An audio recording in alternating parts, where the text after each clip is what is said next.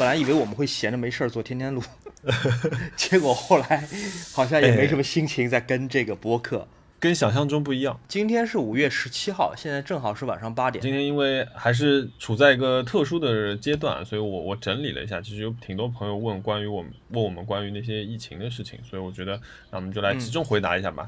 那第一个问题啊，Jelly Jelly Link 问，请问熊老师最近在酒店隔离期间发生过什么有趣的事和无奈的事让你记忆深刻呢？哎，我们先说一说为什么熊老师现在被酒店隔离了，转移到深圳来隔离，这样至少还有点盼头，对吧？就是在深圳落地之后，隔离十四天就可以出来了，就可以自由了。今天吃到了东西，因为你昨天说其实面对了一些食物的问题。啊，其实我每天都在面对食物的问题。我是不吃猪牛羊鸡鸭肉，呃，但大家都知道，隔离酒店的伙食并不是世界上最好吃的地方。同时，它要满足很多人的饮食，它很难为单独一个住客去做个性化的定制。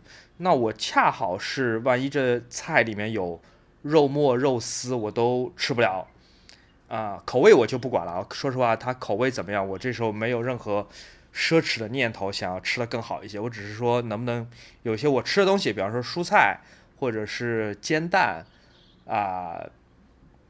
米饭这些我能吃，虽然每天吃也挺头疼的。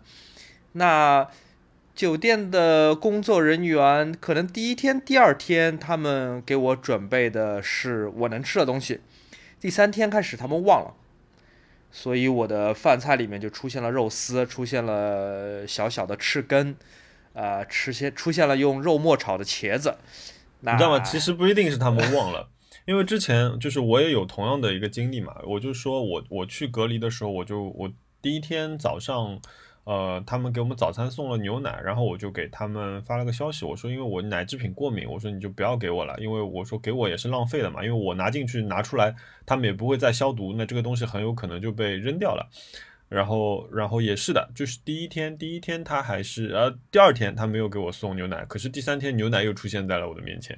然后后来就是我又问了一次之后，我才知道其实他们是一个班组。然后他们其实，比如说像你在 A 点，但他们其实这一波人可能有五六个人这样一个小队，他们在 A 点、B 点、C 点都需要他们的操，就是工作，所以他们会轮轮换。所以轮到你的那边，如果他没有看到，比如说记录一张纸说，哎，这个几零几这个人是不吃肉的，然后他们其其实就忘掉忘掉了。我其实不太想要给。酒店的工作人员添麻烦，我知道，对他们可能也不在乎说食物有没有被浪费，他们可能更在乎的是我的工作有没有完成，我是不是给某给每一间房间都发了餐，然后我就可以收收班了，我就可以下下班了。对，那呃第二第三天他们忘了我饮食的问题，所以他们送过来的晚饭和第二天的午饭我都不能吃，对吧？嗯，我真的不是矫情啊，但是。光吃白饭真的有点痛苦，那我觉得就，那我就不吃呗，那那就饿了一顿晚饭，饿了第二天的午饭。我下午实在是太饿了，我就怎么讲，我就非常毕恭毕敬的给给酒店的人打电话，我说你呃方不方便呃待会儿帮我送一份麦当劳到我房间来，就是我外卖点，然后我也不打算每一天都点外卖，不会麻烦你，但是因为我真的是很饿。我求求你，能不能帮我把这外麦当劳给我送到酒店门口房房间门口来？嗯，不然的话，我真的二十四小时没吃东西，有点太夸张了，对不对？嗯，那这个酒店的人也很很友善啊，他说哦行，那就就就就这么一次啊，下不为例。那我就获获准得到了一次点麦当劳的机会啊。呃，朋友们应该知道我这个段子说过啊，就是说在麦当劳里面一共有两种汉堡我是可以吃的，一种叫做。鱼堡一种叫做双层鱼堡，我就点了四个鱼堡，点了两杯咖啡，点了一份可乐，点了一个 那个叫什么什么什么呃，就那个脆脆的香芋派，哎，我点了香芋派，嗯，我家还有两个香芋派，然后我 对。然后我还点了两份麦当劳那个沙拉，麦当劳那个沙拉大家知道，它就是把生菜切碎了放在一个杯子里，里面没有酱也没有水，但是它另外会给你一包那个，就是分在口袋里的酱，那个酱其实是个很偷懒的酱，那个酱其实是和双层鱼堡里面放的芝麻酱是同一种酱，啊，那个我平时我要在上海，我是不吃那个沙拉的，他套餐里面给我我都咽不下去的，因为那个酱和那个菜配在一起，它是一个很糟糕的一个搭配，像是那种父母包办婚姻那种。但我还是点了，我这次点了，我点了两份，因为我知道这个东西它能放很久，对吧？酱是密封的，菜叶子已经沥干了水，所以我只要把它放在杯子里，我留到可以留到呃第二天、第三天再吃。鱼宝，说实话，我晚饭再吃一个，当它凉下来之后，它是有点腥的，它没有那么的好吃，但我仍然感恩，仍然是要比酒店提供的晚饭要好。但沙拉我可以第二天、第三天我再吃，而且这东西是真的有点呃。管饱的，我也没想到沙拉居然是可以有点有点管饱的，这个东西密度还挺大的。你知道我曾经永远不会相信两份麦当劳沙拉是可以给我带来幸福，我从来没有想过这件事情。好，呃，第二个问题，熊老师在深圳隔离之后，想要去哪里大吃一顿？呃，我应该接下来在解除隔离后。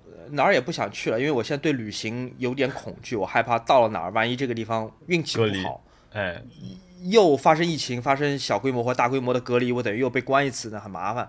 那我可能先在深圳待一阵，看看情况会不会变好。嗯，其实过去两个月，对吧？我和莫我们都在上海被关了两个月，很多东西吃不到。呃，确实，你在脑海当中会想说啊，我要那个报复性大吃一顿，我要在解封之后狠狠的，就是像饿狼一样，就是去吃，去吃自助餐，哎，去吃那种什么烧烤自助，去吃好多好多东西，就要把我的这个没有满足的欲望全部给填满。但，呃，说实话，我觉得现在情况有点变化，嗯。我即便我像我前天晚上我在很饿的时候，我想要的东西它只是一个嗯提子面包，或者是一个一一块那个红丝绒蛋糕，我就想的就是一个很简单的东西，我没有想说我要去吃早茶，我要点十二种点心，嗯，或者说是我要去吃呃那个叫什么什么什么牙 k 来着，那个叫什么铁板烧铁盘牙 k 嗯，就是。没有，我我没想那种复杂的东西。嗯，对对对，我我没有想要就是好几种东西同时摊开在我眼前。我觉得我可能有一块红丝绒蛋糕就够了。而且另外一个现象，我不知道你有没有同样的情况啊？就是我发现我的胃口是真的变小了。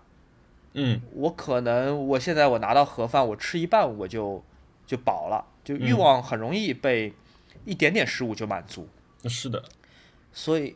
所以我觉得，如果我真的有机会大吃一顿的话，我弄不好可能会吐。我这是我现在担心的。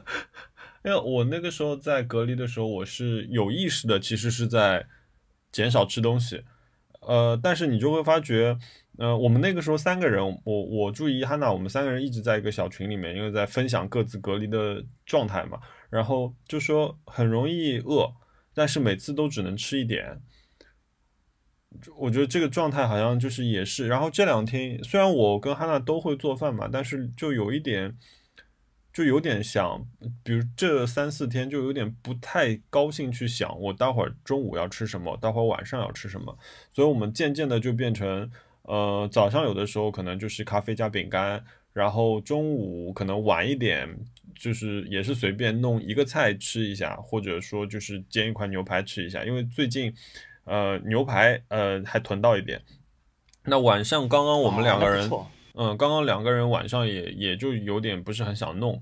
呃，也是的，就就拍了两根黄瓜吃了一点，然后煎了一几个鱼片，就就是就非常简单。我觉得不是很想吃饭，因为确实我每天的消耗很少嘛，就是你没有什么呃具体的那种体力消耗，其实。不知道要吃什么，马上，而且你想，你吃完洗呃烧完饭之后，整个厨房又要在清理一遍，哦，这个重新擦一遍，对，嗯，这个东西头 非常非常痛。我到后来就说，那要不，后来我们就觉得说，要不我们就再多囤一点那种冷冻食品，因为 来得快去得快还方便，嗯，就觉得这是最近的一个变化，嗯。其实我从上海呃来深圳的路上。我是从家里搬了一点东西的，就是用来在今天这个隔离酒店里面以备不时之需。嗯我带了家里最后两罐开杯乐的泡面，嗯。我带了六个卤蛋，但那个卤蛋其实挺难吃的，非常非常难吃，啊、可能还不如盒饭。我还带了两两小包，两小包之前在我忘了在哪儿买的那种泡菜，韩国泡菜。嗯。我虽然前两天非常非常饿，但这些东西我都还没动，因为我担心可能后面还会有更糟糕的情况。我现在有点像那种秋天的田鼠，我囤了好多东西。我完全理解你。我觉得我在隔离的时候，或者说在物资不丰富的时候，就刚刚回到家，物资不丰富的时候，我跟你有非常相似的这种状态，就是我会规划好这几包泡面是到什么时候才吃的，不然的话，无论如何也不可以动到这些就是救命粮，就这种感觉会有。对，嗯因为刚刚正好顺着这个问题啊，就有就有朋友问，呃，他说那个小怪物派蒙斯特啊，还有几位朋友就是问说我们消费观念有没有产生变化，就是在那个封城期间。那我知道熊老师是有的，因为熊老师昨天刚好发了一条微博，就是谈到你最近买的几样东西嘛，对吧？你觉得说你想我把那微博念一下，对嗯我把我那微博念一下，这样万一没看我微博的朋友知道，嗯，呃，这位朋友说的是什么？我找一找啊。好，五月十五号发的熊小莫，上海封城前，我在淘宝买了三台很喜欢的收藏级相机，一心就等解封后快递送来。但昨天想了想，都申请了退款。五十天里，消费心态已经发生了巨大的变化，快没钱了，钱更重要。这是我前天发的一个，是吧？是这个意思吧？就是是是在在封城前，你会觉得我还是可以像以前、去年、前年一样花钱，我可以直接买我想要的东西，只要在我可承受的范围内。但即便现在，呃，你说我现在储蓄有没有在五十天里面立刻变少？好像也没有。但是我现在不敢买东西了，我能退的东西我都赶紧退掉。嗯，就是是一种信心的缺失。哎，对，就是你不可否认啊，经此一役啊，嗯呃，经经此一役的役是疫情的疫，经此一役，还不忘大家如火如荼的，对，大家如火如荼的购物热情就会稍稍嗯冷却一点。嗯隔离就有点像是购物冷静期，就比起什么离婚冷静期，嗯购物里冷静期可能更更合理、更有用。你呢？嗯，有，就是呃，我不，我可能短时间里面都不会买衣服了，因为比如说像啊我每天在家里面，其实呃，我睡觉有有有睡衣，睡衣的 T 恤，然后我尽量穿的不一样点，睡觉有睡一觉的 T 恤，然后平时可能在家里有有一个 T 恤，也是，然后再穿一个卫衣，就为了每天应对跟同事开会，所以总归。衣服上要有一点点变化，就是让人家不要觉得说你这个人是不是在家里只穿一件衣服。那就是我。对，但是我就会发觉我我基本上每天都在穿优衣库，因为我只是找一件最舒服的衣服拿出来穿。就是嗯，以前可能为了好看，为了呃所谓的造型，会去买一些可能穿的不那么舒服的衣服，或者需要自己很小心打理的衣服。现在就有点，那反正只要是舒服就可以了。那我觉得。慢慢回到上班的话，可能也会有这样一个心态的延续，因为我觉得你一旦被封在家里的时候，你就知道哦，其实衣服一点都不重要，因为你你已经没机会出去了，呃，所以我觉得更多的钱应该花在让自己舒服的事情上面。所以其实我今天。我等一下讲这个事情为什么是一个冤枉钱啊？因为其实我是花钱买了一台、呃咖啡的呃那个巴慕达出的那台的 Boo 那个咖啡的那个冲泡机，它其实就是模仿手冲的一个咖啡机。然后嗯，为什么我买这个东西呢？就是因为我再也不想手冲咖啡了，就是在这 将近两个月的时间里面。我再也不想做手冲咖啡了。我觉得就是我没有，我只是想喝一杯咖啡，我不需要这个仪式感。我非常简单，我要喝咖啡。然后我不希望说我要等的 这个水先烧开，烧开之后再回到比如说八十八度、九十二度，然后这个粉磨好，设备都放好，然后还要放一个秤，就整一套东西。我觉得，嗯、如果我今天很忙，我忙了一天，我在有各种选择的情况下，我可能在十杯咖啡中有一杯咖啡是这样做的。我觉得这这个作为我一个调节，就跟我有的时候做完呃工作到一半，我去楼下抽根烟是一样的效果。可是当我每一杯咖啡都要这样做的时候，那我就是我，因为我前阵子就跟毛利子说，就是无论如何，请帮我弄一些你们的永永璞的咖啡嘛。然后他就给了我一些那个。搞到了，他给了我一些挂耳，给了我冰那个那个冰萃，然后给了我那个冷萃，然后对我最近就一直在喝这一些，我就所以，我买了花了差不多四千块钱去买了一台手冲的咖啡机，这应该是我最大的一笔消费。呃，这两个月里面没有其他的这种大消费。那你到货了吗？你的咖啡机？这个故事我们等一下再讲，这是一个悲剧。这是今天让我特别糟糕、糟糕一天的一个一一件事情。然后我觉得继续顺着就是疫情这件事情讲，那就是会讲到一个比较重要的事情。熊老师就有一个朋友问我们，那我问我们说，你们俩最近的收入情况是怎么样的？收入情况，呃，我和莫不太一样，莫是拿工资的人，所以我猜，呃，他这一部分我应该没什么影响吧，是吧？嗯，没没没没什么影响，还好，就是没对，没什么没什么变化，对吧？那我和 Ryan 我们俩不太一样，Ryan 对吧？经营他自己的小小小生意，啊，要发工资，要交房租，同时有大量的货，因为不能发出去，所以压在库存里面。嗯，错过了时装周，因为时装周上海时装周没法开，嗯，有很多很多这样那样的糟心的事情。你定的料子，你可能这一批货你做不了了，这一季已经过掉了，那你有可能那个就是一笔损失，你也不可能把它再卖掉，这是不可能的。总而言之，一团乱。呃，对于我来说，我觉得我仍然要比很多其他的上海市民要好，但是我也有一样的情况，就工作室的房租要付，嗯啊，我有大量的钱要支出，比方说，上海最近的食物是很贵的，嗯，要比平时贵很多，是，而且还要花力气去抢。对吧？呃，我我也我还要交家里面的房租，我甚至有现在有点后悔，我们家房子租的太大了，我们的房租有点太高。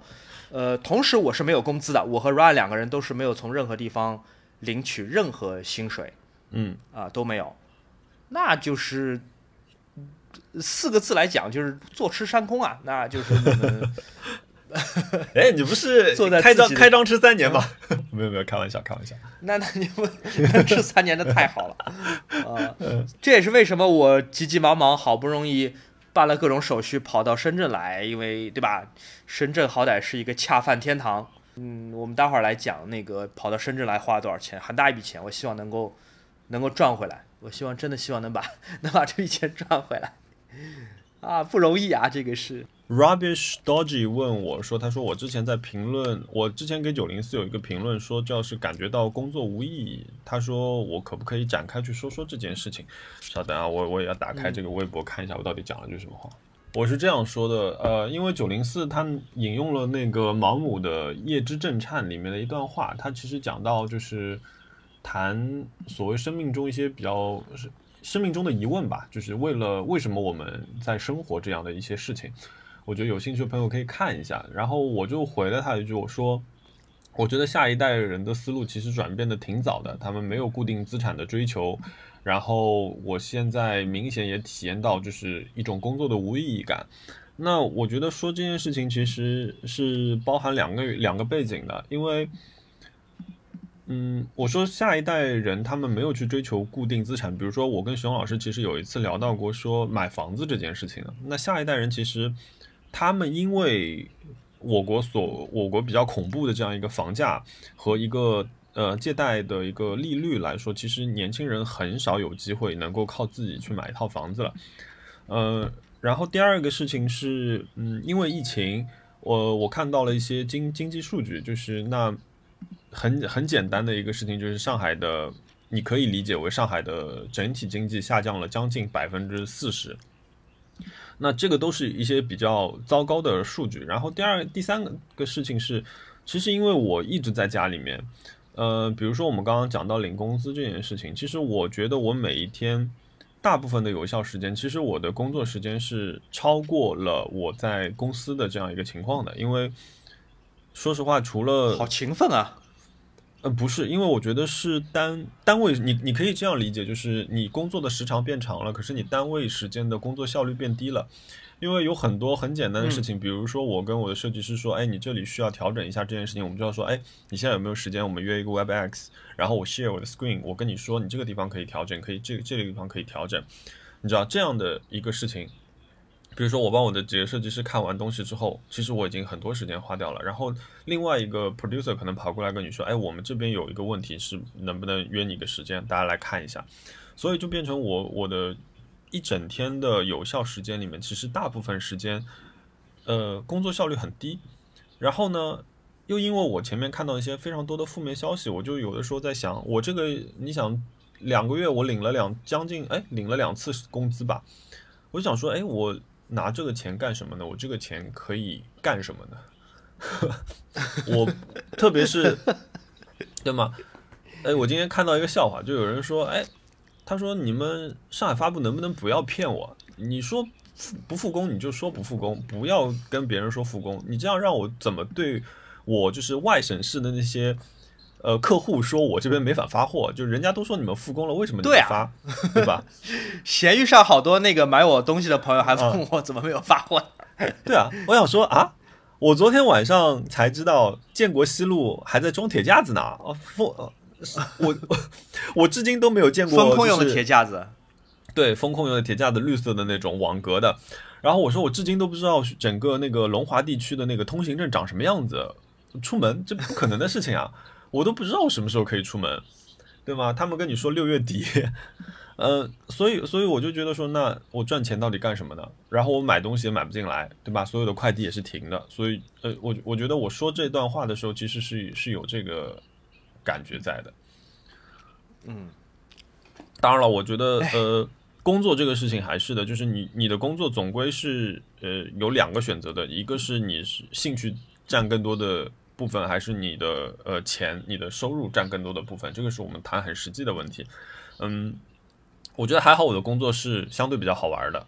然后呢，我也可以在工作之余还继续做自己的项目，并且就是你知道吗？我只要转九十度，从我侧边的电脑工作电脑转到我自己的那个 iMac Pro 上，我就可以开始做自己的东西。我觉得这个至少 还是一个很快的转换吧。嗯。然后呃，下一个问题，嗯，熊老师接下来半年有没有什么计划？你会打算在深圳继续生活下去吗？呃，对，但它肯定是有一个终点。一旦上海解封了，上海稳定下来了，嗯啊，还是要回去的嘛。毕竟 Run 在家里面，然后三只猫猫还在家里面。我这次出来呢，就是说白了，就是出来打工的。打什么工 不知道，不知道。先跑到深圳来。对对对，呃，毕竟客户好多在深圳嘛，过来跟大家聊聊天，然后。呃，碰碰杯，碰杯的时候呢，说一说要饭的话。万一有哪个客户，哪个客户可怜我啊，那你就没事儿干，那你们帮我拍个什么东西呗？那我就就怎么说，赚点钱，赚点钱，然后呃，衣锦还乡，荣归故里。你知道广东不是说这种？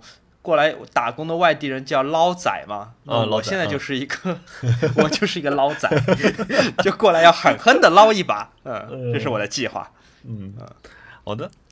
嗯，A I O，呃，下划线 N 问说这个问题我不知道能不能问啊？就是两位老师在这次上海疫情之后，会有想要逃离上海的念头，去别的城市定居吗？这个问题现在我觉得至少我还不能够回答，但是如果你说的是在上上海之外的其他嗯中国城市嗯，好像也没有什么地方可搬的，是不是？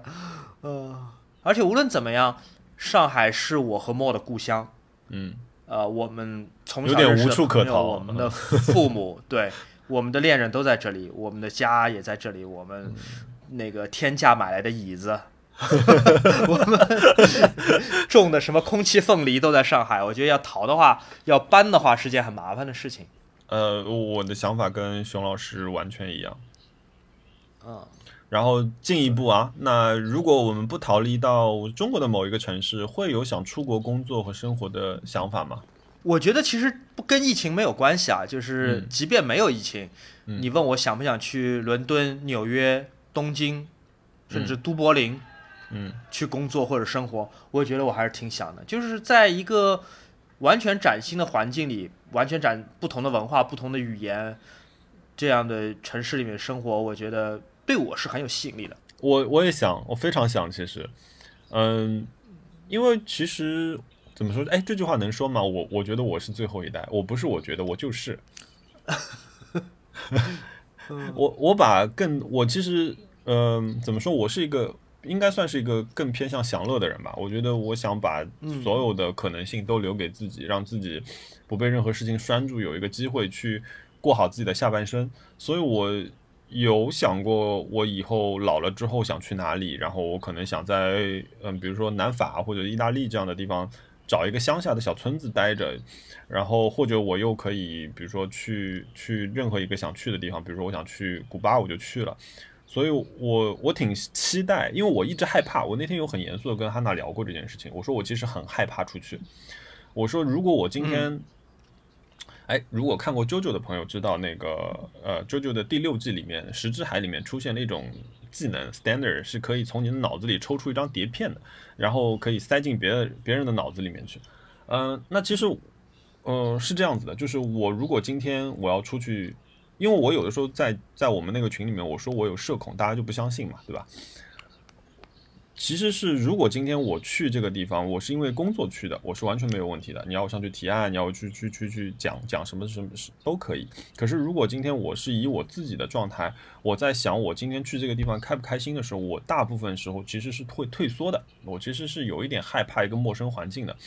可是呢，因为就是跟哈娜在一起，我觉得他在这方面他是很开朗的，他就是很大大咧咧，并且他是很有勇气去面对一个新环境的一个人。所以我就觉得说，哎，这个。其实是我内心一直想的，所以我就跟他有聊过，说我们要不要就是比如说，等以后条件允许的情况下面，我们可能这一阵子在这个城市待着，下一阵子我们就再选一个我们想要去的地方，那尽可让能让你有限的这个生命吧，就是并且是有价值的这一段时间里面去体验更多不同的这种生活，我觉得这个是挺感兴趣的一个事情。哦，想想听听，想听听我们两个人恢复自由之后进行的最想进行的一笔消费是什么？你先说。我想，我想坐地铁。哈，我对地铁有有思念之情。嗯，我想去坐地铁吃一顿，嗯，吃一个居酒屋的晚餐，就是。我想迅速的进入到一个人很多、白噪音很嘈杂的这样一个环境里面去，因为这个，呃，以前可能不觉得，但是我我觉得居酒屋一直是给我一个很放松的感觉，所以我有的时候去居酒屋，我也不管这个地方好不好吃，呃，或者怎么样，我就是想去那个环境里面。所以，如果你问我最想嗯消费的话，我觉得可能是这样一个，虽然不止一个，因为地铁也是，我觉得地铁是一个一直能够让我很静下心来思考事情的地方。而且是人越多，我越可以就是好好的去想一件事情，所以我我会这么选。我其实非常想去看电影，我觉得我不是想看一部具体的电影。我仍然记得，就是二零二零年疫情刚开始前的一周，嗯，那时候 Ryan 回老家过年去了，上海只有我一个人，然后马上就要过年了。其实是 Ryan 离开上海的第二天，嗯，我连看了四场电影。我在两家影院，在一个电影院看了两场，啊，然后不过瘾，我又去了另外一家电影院，我又看两场，就基本上 就随便挑着看，啊，我很喜欢那种坐在电影院里面就看一天电影的感觉，可能不是不是每天都喜欢，但至少现在我很想要，我很想要做这件事情，嗯，我觉得坐电影院里面跟看的具体是什么电影关系没有那么的大，它可以是烂片，它可以是国产那种。呃，烂到家的豆瓣两分的搞笑言情剧 没问题，我我就想，我就想坐坐在那那里边，然后腿翘着，然后看电影，可能这个是我目前想要做的事。哎，那你那你会在你的深圳隔离之后去做这件事情吗？不知道哎，深圳的朋友们告诉我，上现在那个广东省的电影院还开着吗？呃，如果我们的听众当中有在电影或者电影相关行业工作的，也麻烦在评论区。讲一讲你们今年有没有碰到什么嗯糟糕的情况？说实话，我还挺好奇的。受的影响挺大，很受冲击吧？应该。嗯嗯。哎，今今天真的很多朋友问啊，蔡补昌记也问我，他说因为隔离期间的，会否因为隔离期间消费行为减少而发现之前的一些消费是可能没有必要的啊？就是没有想到进行到四十五期的时候，这么多的朋友都关注到我们原来是一个反消费主义的一个节目。我觉得我不是立刻想到某件具体的东西我买贵了或者我不该买，而是我感觉到我有一种恐惧，就我在担心，哎，我是不是以前买了好多东西，其实现在不应该买？就我有这种恐惧，但我其实也没有具体的想起来哪件东西不该买。嗯，我可能顶多会想说，有一次我们吃饭吃太贵了。嗯啊、我过生日的那一天，我过生日那天是三月二十六号。对，三月二十六号，其实上海已经开始部分在封起来了，所以其实去餐厅吃饭不是那么的方便。嗯然后我那天我就很想吃生蚝，嗯然后又借着生日的由头，我和 Ryan 我们俩在家，我们点了一瓶白葡萄酒，嗯然后可能点了一千两百块钱的生蚝，我们两个人，what？只是生蚝，点了一千二，大概有多少个啊？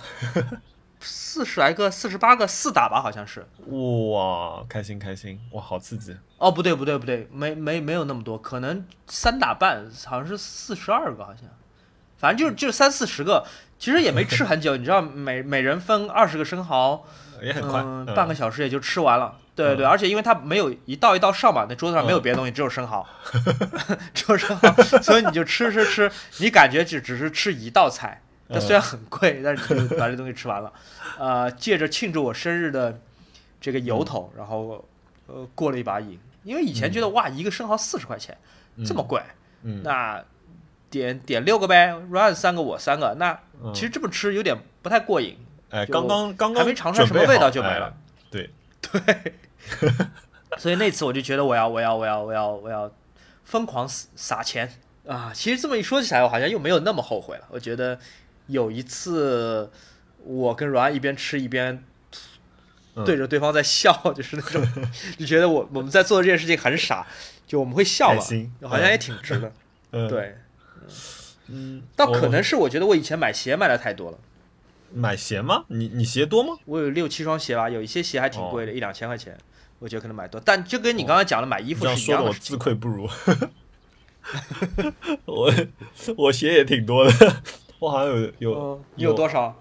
我好像常，其实我常穿的只有四双鞋，就是我放在外面啊，就是一直轮换的四双鞋，并且我所有的同事都没有发觉我换鞋了，就是我有四双啊一个颜色的 New Balance，只是他们是不同的型号，啊嗯、反正他们只知道我只穿灰的鞋子，但实际上我我我七七八八的鞋子加起来可能也有个二十双吧，嗯嗯、好然后就。是 就说到就我回答这个问题啊，我觉得嗯，人的适应性是很强的，所以我觉得我的感受是我没有觉得我做了很多不必要的消费，因为往期其实我们忏悔过我们一些莫名其妙的消费，这个是对的。可是除此以外，我觉得还好，因为我们现在有一点像什么？我们现在有一点像时空穿越了。你突然从二十世纪穿越到十九世纪去了，你突然不得不去适应一种十九世纪的生活。当然，我们还有手机。可是当有一天突然电路连接好，你又被你的朋友们拎回来，拎回到二十世纪的时候，你还是会过二十世纪的生二活。十一世纪，啊，sorry，二十一世纪的生活的。所以，所以我觉得就是，嗯，我们现在的一种消费欲的缺失，其实是因为我们各方面的，包括情绪也变得不好，是以都有原因的。所以，当如果一切回到正轨，并且朝好的方向去发展的时候，当我们的一些就这个讲的很很很很俗套啊，一些消费的信心回来的时候，就是我们还是会去买东西的。所以我觉得，但是通过这一次隔离，我可能买的时候，我会先考虑一下，就是我确实需要嘛？我可能会多问自己一次，呃，但也是仅此而已。因为比如说啊，我有一张那个呃 c o g i 的一张椅子，就是跟我桌子那那个那个花里胡哨的桌子是一个牌子的那张椅子，我大概是半年前呃委托我朋友帮我订的。那张椅子呢已经到中国了，但是呢，他现在没有办法送过来，因为就是呃被卡住了。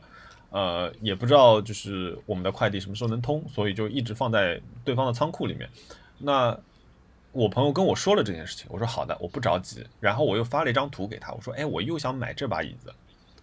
就是我觉得好像这件事情对我来说也是平行的，就我不会说因为我其实已经有很多椅子，而且好像现在又是这样的情况，我就不买，我还是会买。我觉得我会考虑一些很具体的和旅行相关的产品，我还没有没有必要，呃，继续买或者说继续持有啊。呃，比方说照相机，其实不只是我，很多朋友现在都可能对于照相机啊、无人机啊兴趣不大了，因为你一旦没有机会出去旅行，你碰上这么好的季节，被关在学校里、被关在宿舍里、被关在家里、小区里，那。我我为什么还要买一个照相机？你知道吗？无人机在风控里面是一个非常好的东西。哦，那可别提了。你飞出去了吗？没有，我这两天因为把我的那个无人机就是借给我们那个社区的一些志愿者了，因为他们说想要拍点纪录片，我说那那你们就拿去玩吧。然后他们跟说跟我说那个桨叶打坏了，就回头风控结束了帮我换个新桨叶。我说反正也不着急，你们拿去玩吧。然后但是呢，在借给他们之前，我以前就有一个习惯，包括在上一次风控的时候，我也干了同样的事情，就是我把我窗前所有。我把我卧室窗前所有的植物都挪开，然后把两扇窗打到最大，因为我的技术不行，所以我就把飞机从窗口飞出去，然后我人也趴在窗口边上，因为我怕我的那个遥控器信号不好，然后我就把飞机飞到天上去，我去看夕阳。我我我觉得这个是一个。无人机带给我非常非常好的事情，因为我的家不像熊老师的家是住在二十八楼，对吧？你是在二十八楼，我没有那么好的视野，所以我就是很多时候我只能看到我窗前面，因为我在五楼嘛，我只能看到我窗前面的那些树顶。啊，今天这个树顶上长了一些白色的花出来，呃，或者说对面小区的那个呃有人在厨房那边做菜，这样的这样的画面是比较固定的，所以。这个时候，如果我有无人机的时候，我就可以把自己的视野可能拉伸到五十米、六十米这样，甚至一百米这样的高度，呃，去看一看周围的环境。我每天经过的一个这样熟悉又陌生的一个环境，所以我觉得其实无人机对我来说是有这样一个作用的，而且还挺开心的。我其实试过在刚开始封城的时候，从自己家阳台把无人机飞出去，飞出去不错，啊，差点飞不回来。因为你靠近大楼，特别是高层大楼墙面的时候，有很强的上下的风，非常非常难飞回来。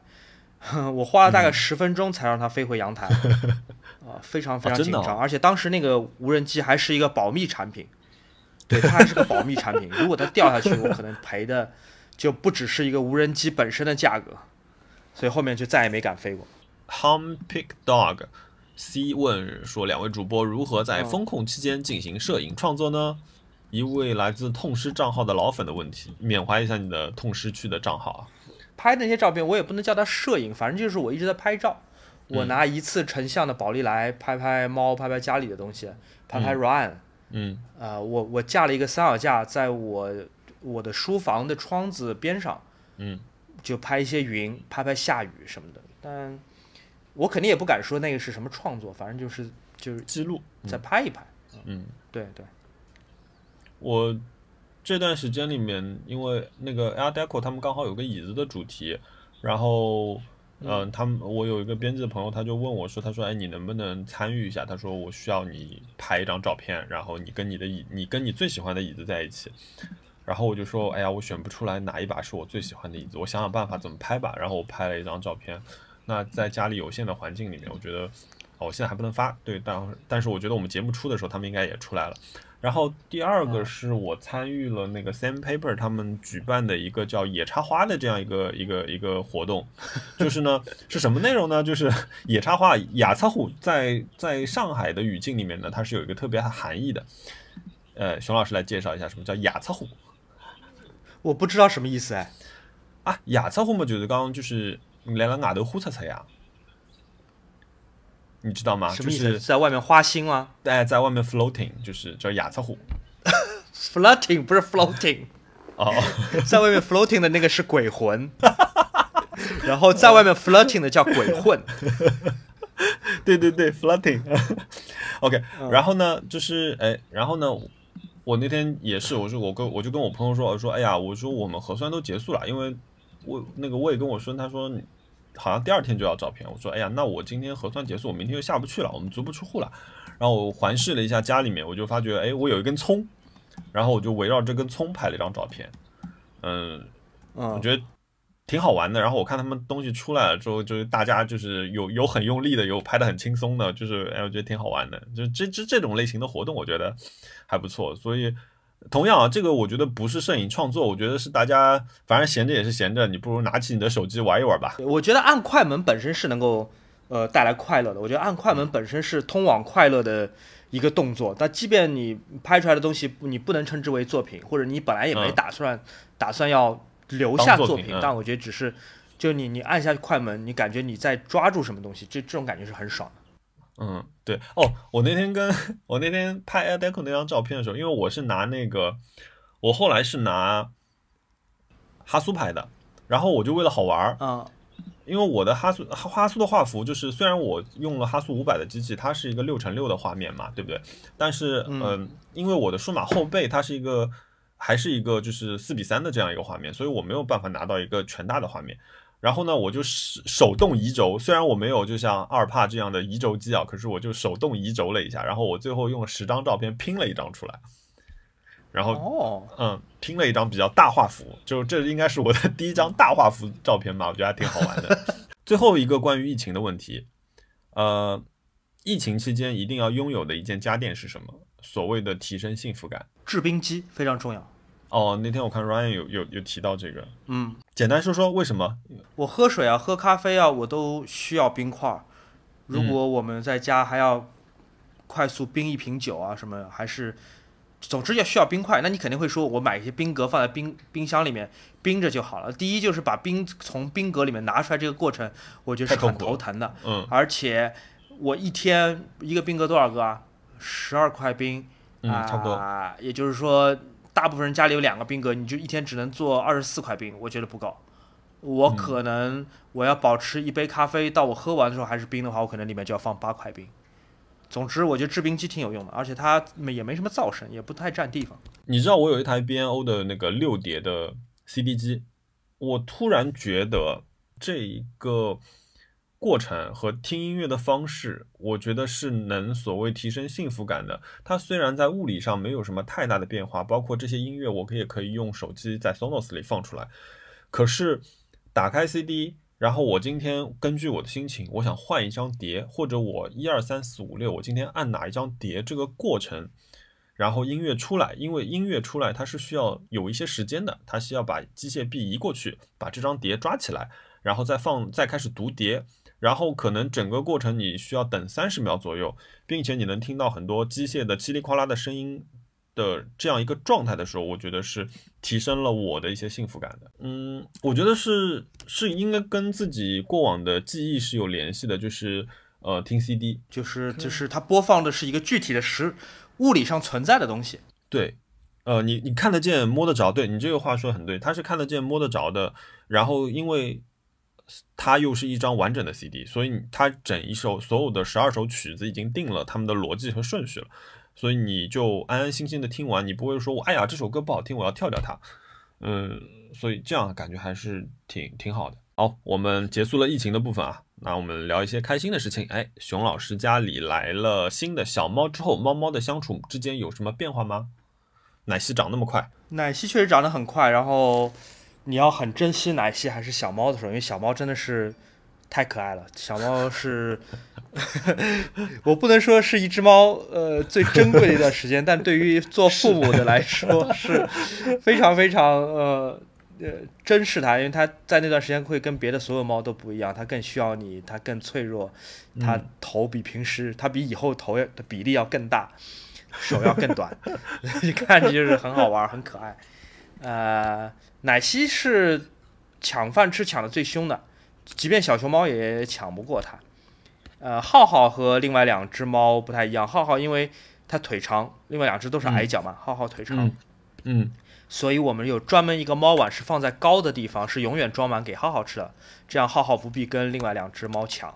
嗯，呃，总的来说还算是比较比较呃和睦吧。浩浩不参与打斗，但是小熊猫跟奶昔一直互相打来打去。哦，那他看他们俩打还挺好的，他们两个就是头顶着对方，然后手都扇不到对方吧？反正就是会稍微扑腾两下，但是好像也，嗯嗯，不是很很暴力、很血腥的。奶昔会抱着小熊猫的脸，因为它很小嘛，它会抱住整个小熊猫的头，然后咬啊、舔啊什么，但我看也不会受伤的，因为它嘴实在太小。最近两位有没有什么不贵但十分满意的消费。我最近有什么消费？就这么问吧，不管是不是贵，不管是不是满意，我最近有什么消费？嗯麦当劳刚才讲过了，嗯，麦当劳就是不不贵但十分满意的消费啊。贵，麦当劳真的就至少就跟在店里卖不一样，就是用美团嗯点麦当劳怎么会贵那么多？我的天哪！跑腿啊，用美团点麦当劳，呃，不是跑腿，就是麦当劳在美团上的自己的官方店，嗯呃，运外卖的运送费用不算。嗯，凭什么他一个鱼堡要二十一块钱？我记得他鱼堡加薯条加可乐的套餐店里只卖二十一吧？为什么？不懂，反正就是我觉得嗯在外卖平台上面点麦当劳贵好多好多。但因为考虑到我现在处于这么一个特殊的就不要挑了。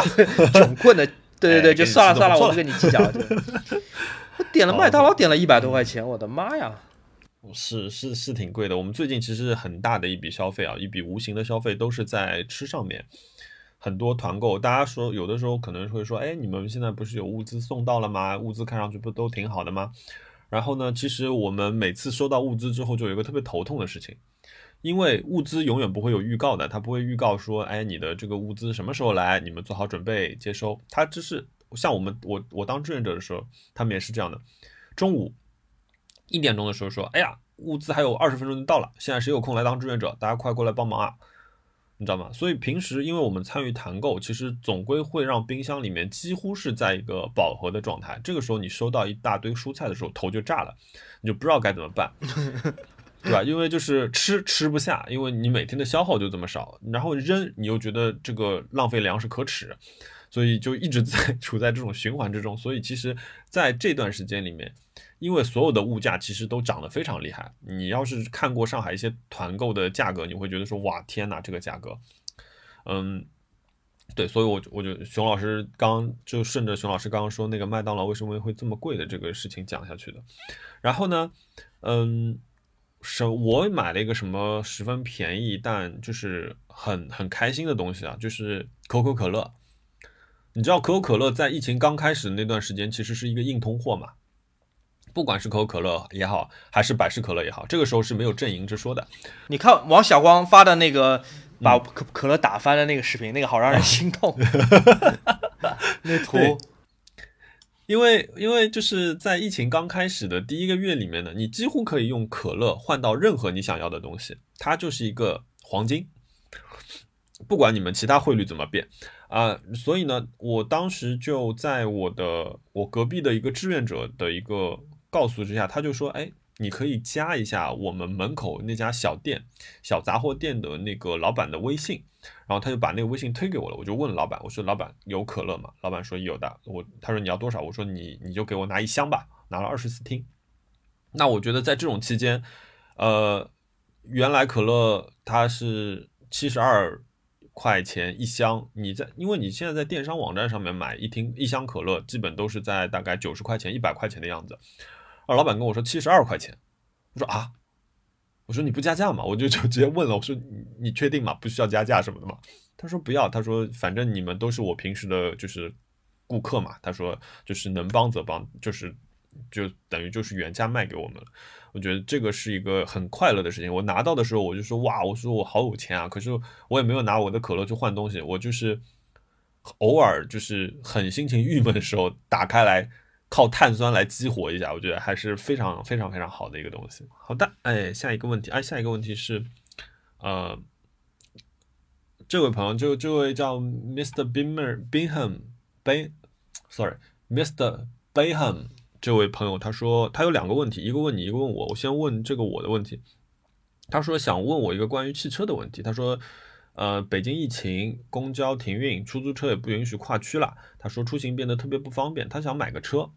唯一的梦想呢，就是买一个六缸的，感觉在北京和上海以后六缸的车会越来越少。他其实他也没有搞清楚 V 六和直六的区别，然后但是他说听说宝马这种直六的更有情怀，他说想说让我说说 M 二，他说他心动了 M 三，M 二跟 M 三差了四十万啊，你好好想想这件事情啊。那个 V 六 V 六跟直六的区别呢，就是。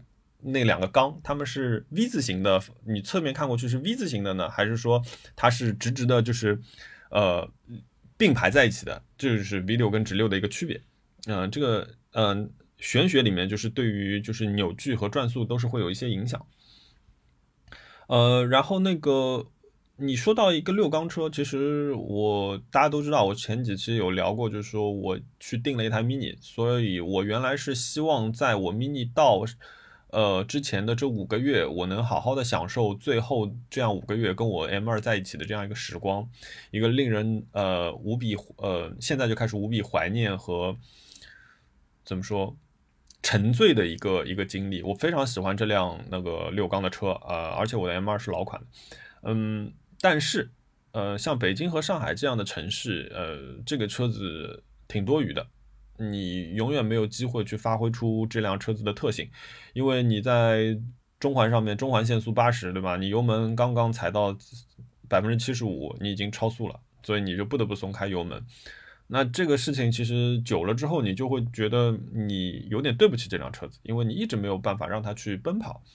当然，你有的朋友就会说了，哎，我可不可以今天去下赛道呢？可以的，那个上海有上赛道，上赛道非常贵，我们就不讲上赛道了。那上海还有一个天马赛道，天马赛道，然后还有那个绍兴有一个呃中呃浙江国际赛车场，这两个赛道都是非常好的。那天马赛道我先讲，适合小车子跑。然后你要知道，一辆像这样的大马力后驱车，它下赛道总归你得要换一个呃热熔胎吧，一套热熔胎差不多四条轮胎后二手的，你基本就要准备八千到一万块钱，这个只是让你用来下赛道的。然后你下赛道的话，你的刹车改件这些东西都需要，并且你的汽油和你的机油都需要换到更好的。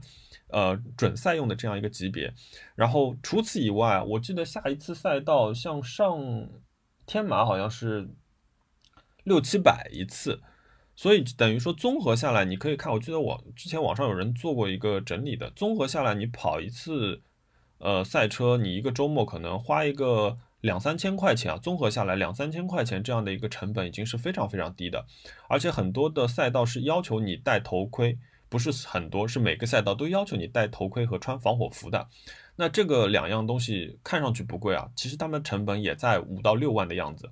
所以当就是你有这些成本的时候，你其实像我，我就我就怂了。我想说，哎呀，我掏不出这么多钱去享受赛车这件事情。我更多的时候是在自己家里的呃模拟器上面去开这个车子。所以呢，我就有的时候就觉得说对不起我的 M 二。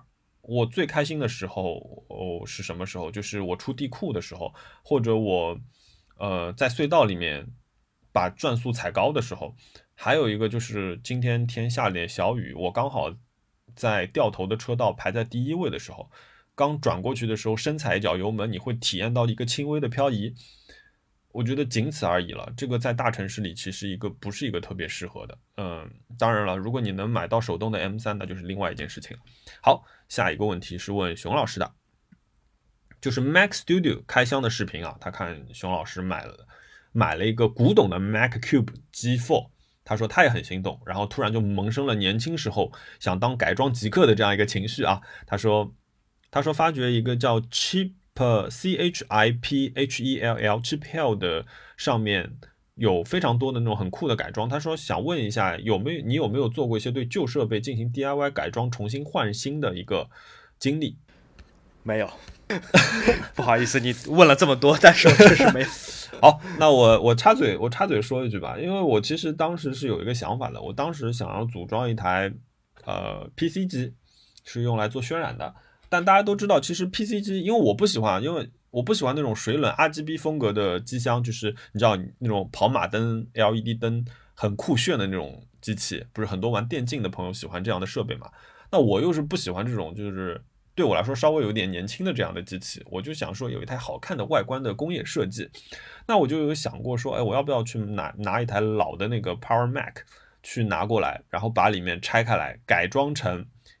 可以插 PC 主板的，并且连显示器的这样一个呃一个做法。然后呢，我就去咨询了一些我玩电脑的朋友，并且还有一个帮我组装电脑的一个朋友，我就问了一下，人家就问我你有没有做好一个心理准备？这个东西非常复杂。就我就其实他们只是问了我这样一个问题，然后我就退缩了。所以，我 呃挺难的，因为你要换切换掉整个系统，里面涉及到切割机箱。然后涉及到线路的排排布，然后涉及到电源的载荷，还有你各种各样现代的一些插口，呃，原来的机箱上能不能用？就是如果你是一个很动手能力很强，而且很喜欢做这个东西的朋友，那我非常建议你去付诸实施，因为这个会很开心的。那像我就觉得自己动手能力弱了一点，我就退缩了。嗯，仅供参考，个人个人的一个经验。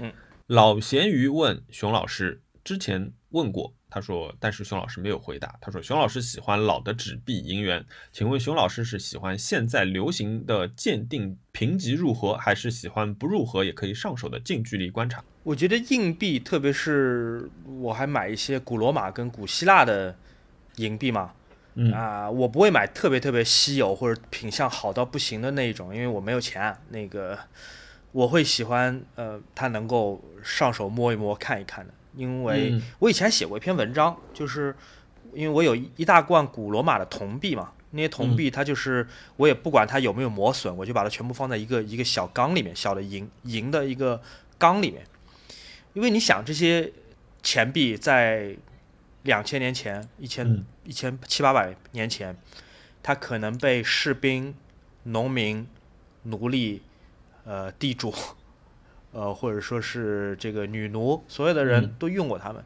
嗯他们也是赤裸着手去摸这些钱币的。嗯，所以当我把手，今天当我把手插进这一个小的银缸里面，我触摸这些铜币的时候，就有点像在跟一千多年前、两千年的人在握手。嗯。你明白吗？就你去过超市对吧？你有过这种欲望，就是 有卖米的，你把手插到米里面去很爽，对吧？我我可是那个那小一种爽。缸，对，其实是差不多的。嗯。就是我当我把手插到这一小缸古罗马的铜币里面，我就感觉啊、这里面每一枚钱币都是被使用过的，而且不是被一个人，很有可能一枚铜币在它被埋入地下之前，已经传了三四代，或者跟几百上千个人嗯呃沟通过嗯啊、所以我觉得这个是很爽的。它如果呃它不入盒，没有装在那个盒子里的话，它可能还能便宜一点。嗯这个是我喜欢的。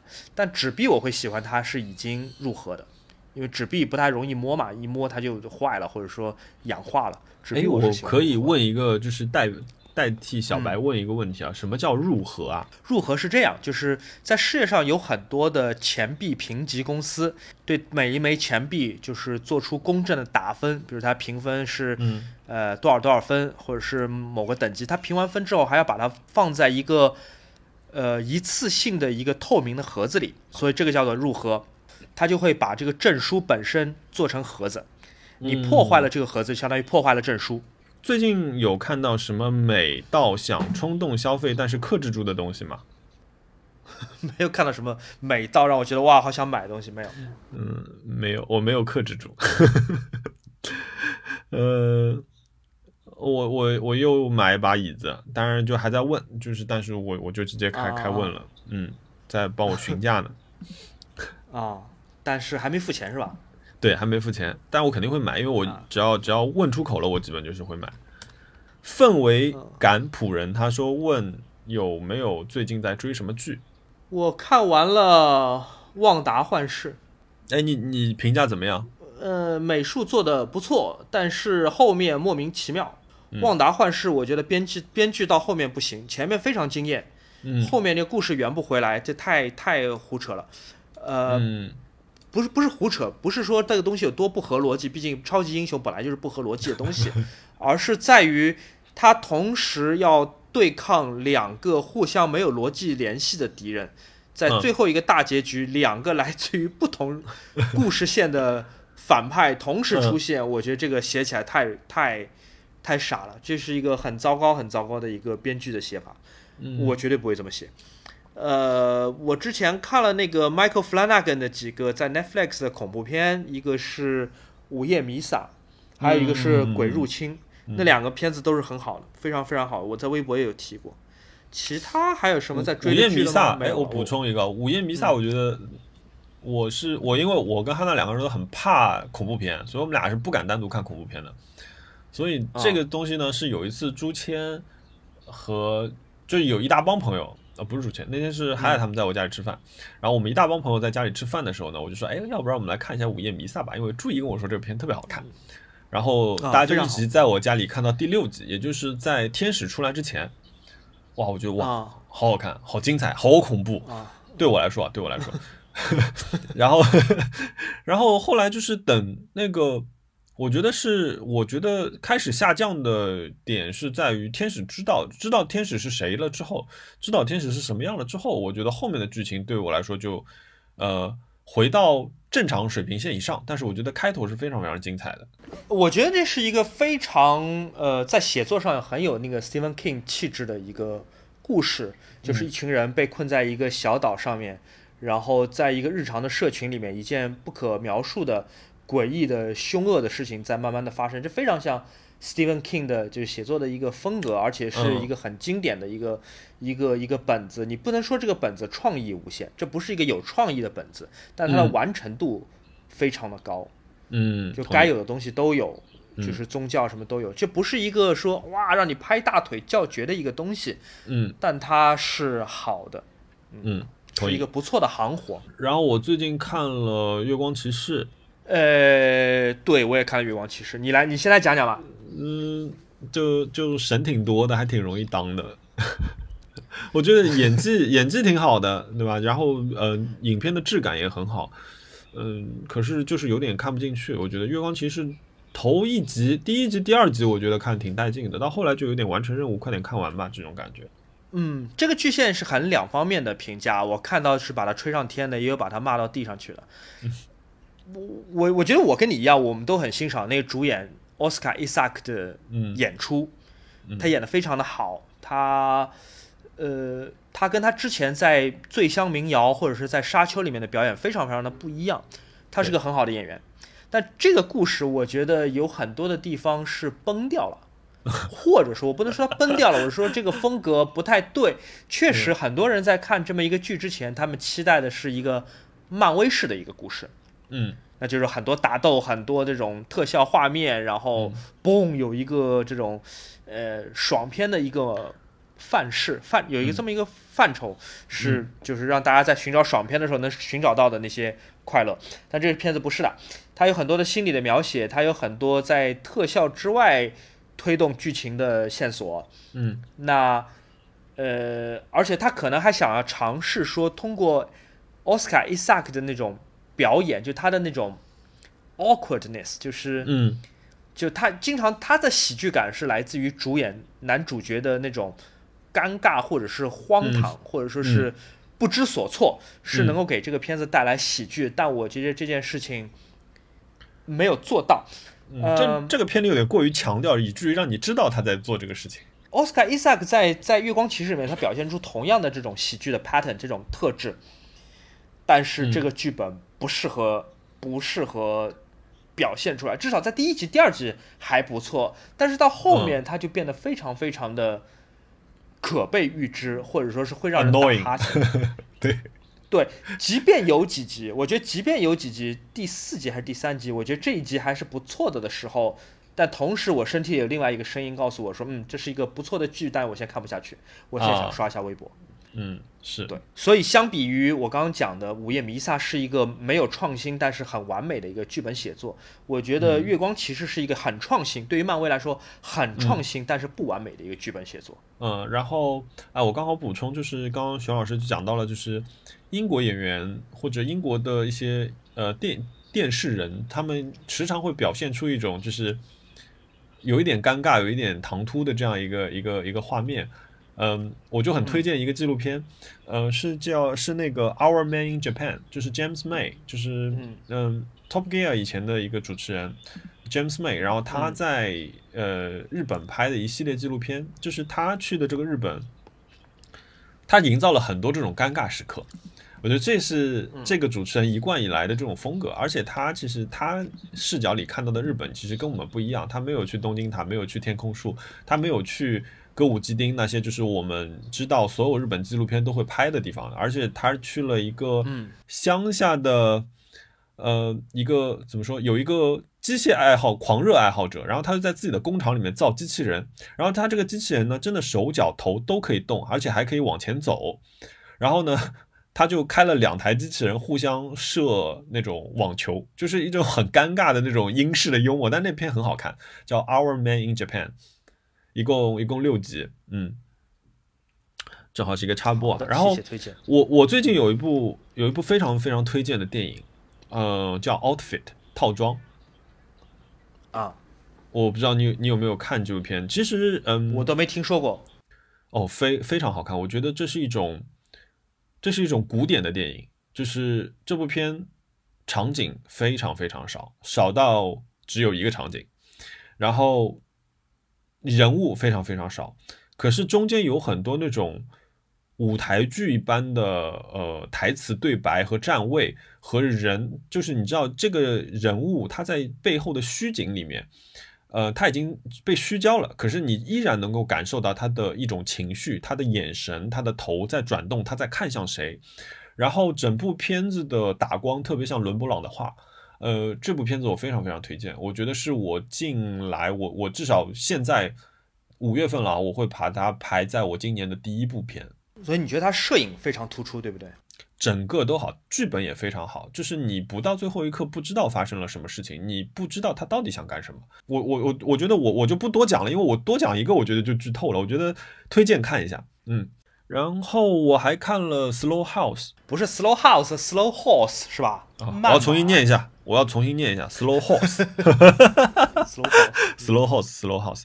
就我觉得 Slow House 这部片子，嗯，电影质感。我觉得现在 Apple Apple TV 出品的那个片子，我觉得现在很多电视啊电视剧都已经拍到了这种电影质感。我觉得这部是，然后讲的也是间谍题材的故事，本来也是会比较有趣。然后演员 Gary，哎，他叫什么？Gary Oldman，Gary Oldman，对，非常好的一位演员啊，在那个诺兰的片子里面演戈登警长的那位。呃，对，这是这部片，然后我现在看了四集，我就依然是非常好的评价。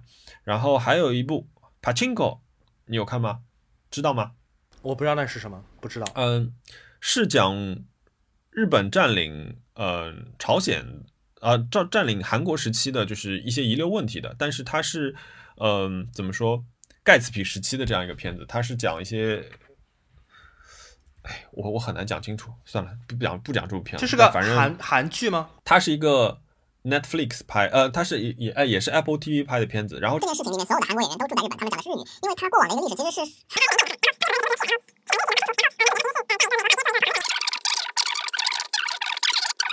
对于没看过的人，你刚刚讲的那那一堆听不懂了，听不懂。我我觉得你可以把 Pachinko 这这这一段删掉，因为。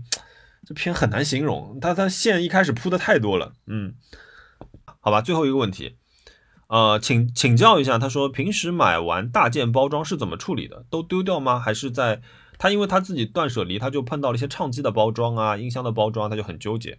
我全部扔掉了。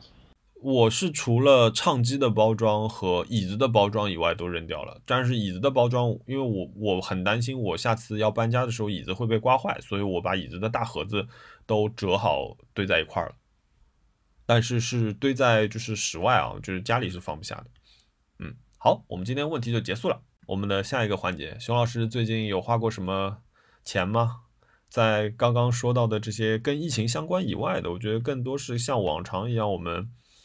平时会花的那些钱，我从上海到深圳的车费是一万七。对，你可以说说这个故事。一万七，一万七。很多人问我是坐飞机来的还是坐火车来的，我既不是坐飞机也不是坐火车，我包车来的。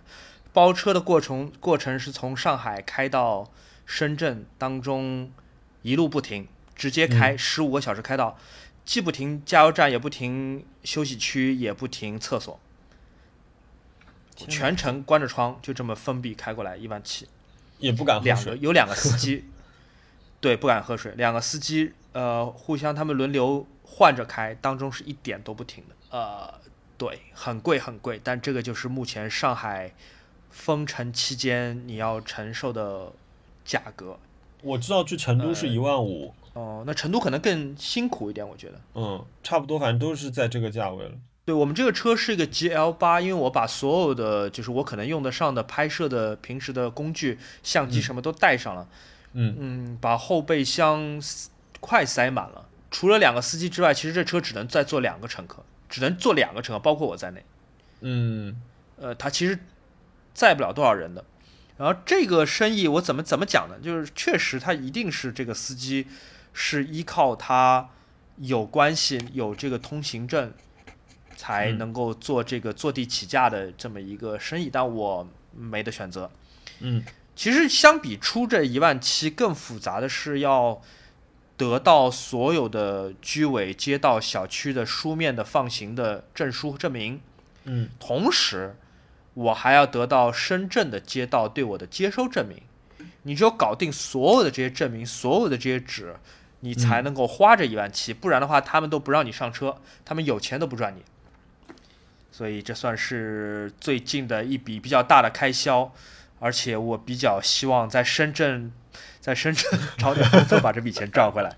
当然我知道你要去赚钱是一个原因嘛，但是其实已经封了这么长时间了，你怎么会今天突然说我想我要走了？可能四月一号的时候以为只封五天，四月十号的时候听说好像四月二十几号就要解封了，嗯然后到四月底的时候我就觉得不耐烦了，我就觉得再有任何消息说什么时候什么时候解封或者还有多少天，呃我都觉得没什么可相信的了。然后同时你会观察嘛，你发现这个新增的人数啊什么，就是嗯嗯不对劲，就嗯仍然是一个很夸张的数字。那你知道上海可能解封是一个。遥遥无期的事情。那对对对，为了生计考虑，我觉得还是要出来出来打工啦，出来捞了。嗯，所以你从今天我我今天非常确定了，说我今天要走到你到深圳，一共花了多少时间？四五天吧，就办各种证证明手续，找人找司机，反正花四五天。哎，我一定要把这笔钱赚回来。隔离酒店还要花，对，也要四五千。哇，这真的很大一笔开销啊！希望这个不会是是啊冤枉钱啊，这是一个非常值得的钱啊。说，。哎，我们在深圳的各位金主爸爸们，快点看看熊老师啊！但是也有人问我，你有没有想过，有可能你这边深圳十四天，你可能还没隔离完，上海已经解封了，就是你就我就等于白出来了。但说实话，如果碰到这样的事情，我反而会替 Ryan 感到高兴，我会替还留在上海的朋友们，包括梦感到高兴。至少大家两千多万人提前解封了，那 OK，我做了错误的选择，但是大家提前解封了，还有吗？还有其他的冤枉钱吗？啊，这个不是冤枉钱，还有其他的开销吗？没有了，真的没有地方花钱，真的没有了。嗯完了我哎我买了一个，我说说我吧，我买了一个任天，我买了两件虚拟产品，呃，一个是嗯任天堂的一个、呃 Sports，就是任天堂向来他们会做一个就是那种类似全民健身的这样一个游戏，你知道吗？里面有打羽毛球啊、打网球啊、打排球啊，还有保龄球啊这样的活动，就会让你想尽一切办法让你的两条手手臂变得特别的酸。这个怎么说，也是一个很有趣的一个一个一个锻炼吧，我觉得锻炼的环节吧，就是嗯，就是这个游戏我买了一个，因为我跟汉娜两个人有时候我们在家里就是玩互相的击剑啊，或者打羽毛球啊，就是我觉得总归是增加一些站立的一些运动会挺好的，而且画面也挺好的，所以这个我买了，呃，然后我还买了一个是。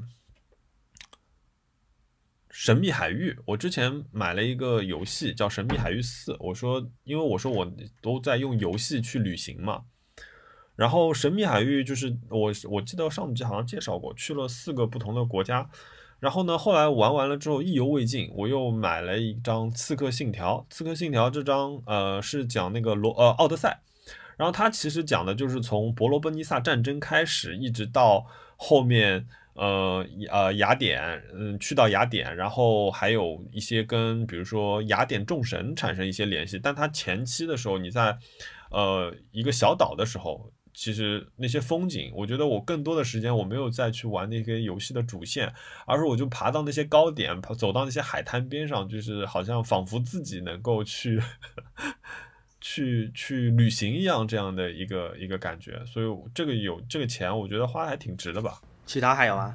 其他们，其他啊、其他，哎，我们就快速的进入我们下一个冤枉钱的环节吧。呃，我我今我今天有一个大冤枉钱，也不是今天吧，我是大冤种。啊，是吗？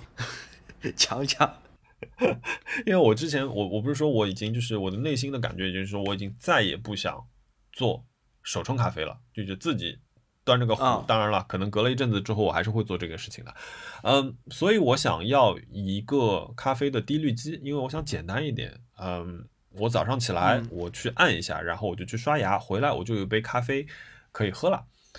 呃，我就去，但是呢，我对这个东西有颜值的要求，我就很喜欢巴慕达的那台设备。嗯所以我就想想办法买，对我就跟我那天跟俊豪陈俊豪有有跟他聊，因为陈俊豪买了一台，然后我那个时候说要跟他一起买的，然后我看了一下价格之后我就退缩了，嗯、完了之后呢，我现在又很想要买这个东西，我又去了日本亚马逊看了一下，之后呢，我就找了一个代购的网站，帮我从日本亚马逊上面代购了这件产品。而当时我还跟陈俊豪说：“你看，哎，你看汇率多好，哎，我比你买的时候便宜了这么多钱 啊！”立即打我的脸，我便宜了一千块钱。然后呢，这个东西经历了非常长的时间，经历了一个多星期，才从日本的就是亚马逊寄到了那个转运点。然后呢，与此同时，我想说，哎呀，你知道吗？就是一种老年人省钱的心态。我想说，哎呀，一样要付一笔运费了，我不要多寄一点东西啊。然后我就把之前我很想买的那个 Bill Evans 的十八碟那个套装买了。啊啊呃，然后呃，那个套装还可以，它不是铁盒装的，所以是七千日元。然后我嗯还买了一个 Helinox 的一个呃椅子，因为呃我们接下来如果解封，原计划是想一直能够经常出去露营嘛，所以我就买了嗯呃两个那个露营的椅子。然后因为想要买嗯全黑的，所以淘了半天，发觉那个亚日本亚马逊上有，就买了。好，我把这三个东西一起打包，付了一大堆手续费啊，让比如说什么集中打包啊、安全包装啊，好，他们开始往中国寄了。那承运，你知道大家知道那个 EMS 最近停了嘛，所以我的承运我只能选 DHL。我想说好，贵就贵一点吧，只要能快。好，今天早上我就收到了 DHL 的一条消息，说，哎，你有一个东西在我们这里清关，那个需要你提交一些文件，啪，我就立即就把我的文件都上传上去了。然后 DHL 呢给我打电话了，他说，童先生，你这个东西啊，你知道吗？我们海关从二零一零年开始呢，你只要单件单个包裹里面超过三件，超过一件东西，就是两件和两件以上东西，他们的总价超过一千块钱呢，你就不可以个人以个人申报了，你必须要以公司来申报了。我说啊，我不知道这个事情啊，可是能拆分吗？他们说不行了，你的那个报关单已经上去了，所以你现在只能自己去找一家报关公司帮你走完这个流程，然后你拿到你的东西。我说那好吧，既然我已经付了八百块钱的运费，然后 DHL 有没有帮办法帮我处理这件事情，我就自己想办法吧。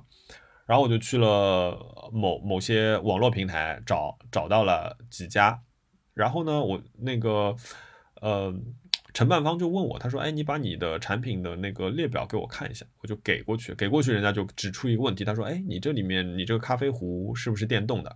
我说：“是。”他说：“你有三 C 标志，呃，三 C 认证吗？”我就傻掉了。你知道什么叫三 C 认证吗？我不知道。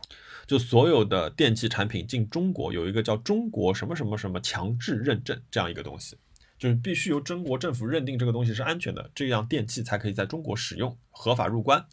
但是个个人无所谓的，个人买这些东西是无所谓的。哎，因为我不是卡住了三件产品在一个包裹里面吗？因为我贪小便宜嘛，所以呢，我就不得不走公司申报。可是公司申报这件东西就是进不来的，这样就进入了一个死循环。对，我在这边先先跟所有在听我们节目的朋友说一下啊，在嗯基本在所有情况下，基本是任何情况下，你要避免使用这几家国际快递商，一个是 UPS，嗯。记住啊，UPS、FedEx 联邦快递，嗯。以及还有你使用的这个 DHL，嗯，好吗？记住，把它从你们的这个供应商名单里面划掉，除非你有很厉 厉害的这个海关的朋友背景，你有你有你或者你你买的真的就是一个非常便宜的一包糖什么的，嗯，你不要使用 DHL、UPS 跟 FedEx 这三家快递，他会替你一定会替你用最复杂的方法去报税的。你如果是用普通的国际平邮或者说是国际邮政是没有问题的，你只要用这三家 FedEx、UPS、DHL 一定会出问题，百分之一百的情况下都不要用它们。对，因为我今天就问他一个问题，我说，哎，你们既然知道中国有这样一个规则，你为什么不在寄出的时候你就告诉对方呢，就是有这样一个问题呢？他说：“哦，这个东西日本是可以寄出来的，我们只是承运商，我们只负责这个东西嗯运来运去。可是我你所有跟报关相关的事情是与我们无关的，所以我们也没有这个义务告诉你这件事情。”哦，我就说哦，，就是很讨厌的这个公司。，对我需要花这么多钱请你们帮我运这个东西，但是呢，你明明知道我这个东西是白白运过来还会运回去的，你还是帮我运过来了，就是这样一个事情。那我就我现在就是损失了，比如说八百五十块钱的运费，完了之后呢，嗯，我今天走投无路，只能选择退货。所以这个东西还要退回日本去，退回日本可能又会产生嗯就是几百块钱的运费，因为他退回去也要付钱。嗯呃，然后这个东西回到了日本之后呢，那他就跟我说，他说如果你这个东西拆开来，就像熊老师刚刚说的，这个东西是一件单件物品寄进来，那是可以就是走个人报税并且进来的。嗯呃，嗯那我的意思，我就问他，我说，所以我说我现在要花八百块钱，然后再把这个东西花四百块钱寄回去，花了一千两百块钱，然后我再花八百块钱把这个东西再单独寄过来，然后我就可以拿到了，是吗？他说是的。那我说我现在可不可以，我直接把这一千两百块钱给你，你把这个东西给我。呃，他就说哦，他就像机器人一样的一个回答，他说啊，不好意思，就是他说这是巴拉巴拉巴拉巴拉巴拉，你不得不就继续这样操作一遍。然后我就再回到那个我的购二手的呃那个那个代购平台啊，就是白蚁啊，我知道很多买日本雅虎的朋友应该是知道这个网站的。我就回我回到白蚁，我就问他们，我说那有没有可能就是我把这台咖啡机，请你们帮我退到那个亚马逊？然后白蚁这边给我的答复呢，也是很机器人化，他就说啊，不好意思，他说我们只是一个代购平台，我们只负责买，不负责退，所以我们帮你代购的过程呢，我们只收了你的代理购物费，没有就是其他的后续服务费，所以呢，我们是没有这样服务的。呃，然后那我说那怎么办？因为很有可能就变成这个东西，我这个东西不就卡在半路了吗？永远就在在待在日本了，然后我也没有办法就是得到这个东西也进不来，那怎么办？死循环，我头脑头嗯就是眼前一白，对你只能把它留在日本，直到这个邮递恢复，就普通邮递恢复。然后后来我就说，那这样子，那我说我就我跟他们沟通了一下，我说我可能要点退款，他们呃的退货，他们说好，那就退回来，退运到呃这个中转商这里之后，我就跟一个日本的朋友联系，然后我可能要把这个东西先寄到我日本的朋友家里面去，然后静待 EMS 恢复之后再再寄回来。我觉得现在就只有这样一个办法了，所以我差不多我这个咖啡机是呃三千块钱。然后我的 CD 是七千日元，差不多四百块钱。然后我的椅子是一千块钱，然后这些钱加在一起多少？差不多四千五百块钱东西吧。然后我呃目前可知的，我的运费花了八百块钱，我的包装费、包装费和各种手续费花了大概两百多块钱，我算两百吧。那这里我已经花了一千一百块钱了。然后退回去的运费可能产生四百块钱左右，一千五百块钱了。然后下一次再要寄出来的时候，可能还有一笔两百到四百的 EMS 费用。所以，嗯，这个其实是挺大的一笔冤枉钱了。因为早知如此，不如找国内代购了。但是啊，我就像就像熊老师刚刚说的，我觉得这个，因为我走了这个流程，我也知道其中各种痛苦。当然了，我我虽然今天我跟那个呃 DHL 的这个。人还这个工作人员还是有一些抱怨的，可是我也知道他没办法，他是按章程办事。就在我的我在我的工作岗位上面，我也不可能突然说，哇，好，我给你偷偷开一条路吧，或者哎，我给你发个短信跟你说这个供应商可以办，因为很有可能我可能某一天拿着这些东西就回去收拾他了。那我觉得他只是照章办事，我也没有什么好说的。但是呢，就是各位朋友，如果你要从国外寄东西进来的时候，请千万知道，因为不管你这个东西是一手的还是二手的，他们都会以同样的方式去报关。好了，没了，我们说完了所有花钱的东西。许个愿吧。其实我来深圳隔离的时候，我那个我行李箱还塞了一些我之前在闲鱼卖掉了，但是来不及发货的东西，因为上海快递不是已经封了两个月了嘛。哦，你去深圳发快递吗？对我还能把别人的快递给发掉，不是许愿啊，就是觉得欠了别人好久没有发出去的快递，赶紧把别人发放放掉。嗯，唉，太复杂了。嗯，好，我们来讲点开心的，买东西吧。嗯、我们要放出这样一段非常长的空歇期吗？我许不出来什么愿，我没什么。就如果是具体的物质的，我真的没什么想、哦你想要的。我感觉我好多，我有好多东西想卖，我都没什么东西想买。真的啊、你你就是，哇，这个转变其实挺大的，因为我总觉得你的购物车里东西还挺多的。有，但是现在都已经失去了那种购买的欲望或者说意义。是不是一定要买这样一个问号？对，好像没什么必要。都我好多照相机跟表反而想卖掉，觉得现在卖掉说不定还能赚点钱。你呢？说说你吧。我我有我有一把椅子，呃，是那个黑米黑样给那个，呃，Barcelona Design 他们做的一把椅子叫 Showtime，然后嗯 Showtime 呢，它有一个版本是下面是呃转椅，然后但是是转椅没有轮子的一个版本，因为转椅有轮子和转椅没有轮子的区别在于它那条腿的长短是没有变，而、是有变化的，因为你的坐高没有变，所以这会导致它那条腿的比例会有一些变化，所以这把椅子我很喜欢，我喜欢了很长时间。那我觉得，呃，那天刚好跟朋友聊起来，我想说，哎，要不买了吧？就是就是这样一个想法。然后呢，哎哎，我这样说起来，我真是个没心没肺想买东西的人。还有一把椅子，嗯，是由那个一个叫奥斯卡的一个一个设计师啊，其实我不不知道这个设计师，但是但是我知道这把椅子，这把椅子叫那个 Easy Chair，然后呢是一个就挺玩味的一个椅子，它的前腿呢下面做的收收脚的部分特别像一个女生穿着高跟鞋，然后整把木头呢，整整把椅子呢都是由木头就是榫卯嵌起来的，它有一点点明式家具的感觉，但是它的那根腰线背背部这根地方，它是做了一个非常漂亮的一个弧线，是挺出来的，所以这把椅子还挺漂亮的，叫 Easy Chair。呃，这两把椅子呢是同一个品牌的，所以我那天就跟朋友在聊说，哎呀，我说也不要一把一把买了吧，要不然我既然都喜欢，要不然就一起买了吧。其实买椅子有一个延迟快乐，就买椅子跟就是或或者是买一些就是，比如说像你买唱片，我觉得它是有一个延迟快乐，就是当你在决定下单的那一刻，其实你是很开心的嘛，就是啊，我买了这件东西。然后我一般椅子的到的周期基本都是在六到七个月，呃，长一点可能一年都会有。所以他当他我又收到一条消息说啊，你的椅子这个月要到国内啦，你要准备好接收了的时候，我就是会有一种就会再开心一次。我觉得这个还挺好的，他花一笔钱得到了两次快乐。